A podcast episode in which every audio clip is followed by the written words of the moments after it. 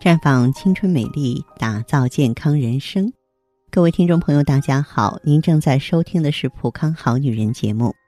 健康美丽热线已经为您开通了。您有任何关于健康养生方面的问题，可以在微信公众号搜索“普康好女人”，普是黄浦江的浦，康是健康的康。添加关注后，直接恢复健康自测，那么您呢就可以对自己身体有一个综合的评判了。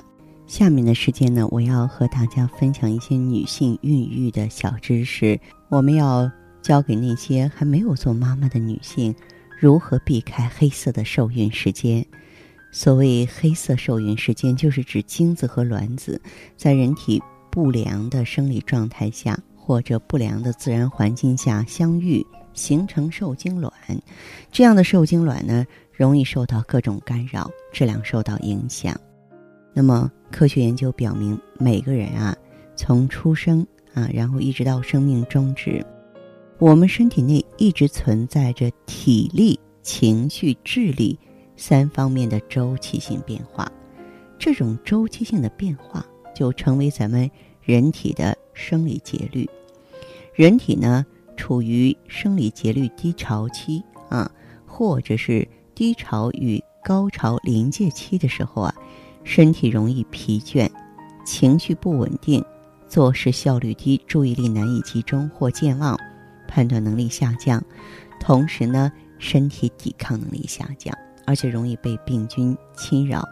感染疾病的几率增大。受孕的时候，如果夫妻一方处于高潮，另外一方处于低潮，就容易生出健康和智力情况一般的孩子。如果说，夫妻双方都处于低潮期或低潮与高潮临界期，就容易生出体弱、智力有问题的孩子。那么具体来说，怎么避开黑色的受孕时间呢？首先，可以找出夫妻双方生理节律的高潮时间。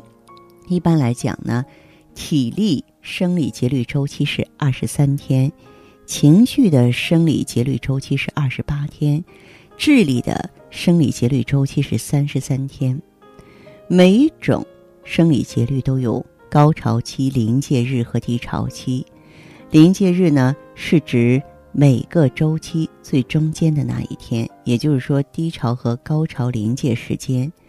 三个生理周期的临界日分别是十一天半、十四天和十六天半。临界日的前半期是高潮期，后半期是低潮期。如果夫妻能在三个节律的高潮期间受孕，孕育出的孩子往往呢身体健康、智力比较好。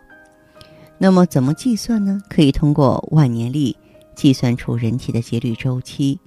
人体生理节律周期的计算是从出生那一天起，一直计算到受孕那天为止。还要加上闰年所增加的天数，然后分别除以二十三、二十八、三十三这三个数字，通过所得余数的大小，就可以知道身体呢分别处于啊三个节律周期的哪一阶段。因为余数等于临界日的天数啊，它是临界日；余数小于临界日是高潮期，余数大于临界日呢是低潮期。那么，研究证实，夫妻双方在身体不疲劳而且情绪愉快的时候，无忧无虑的同房受孕，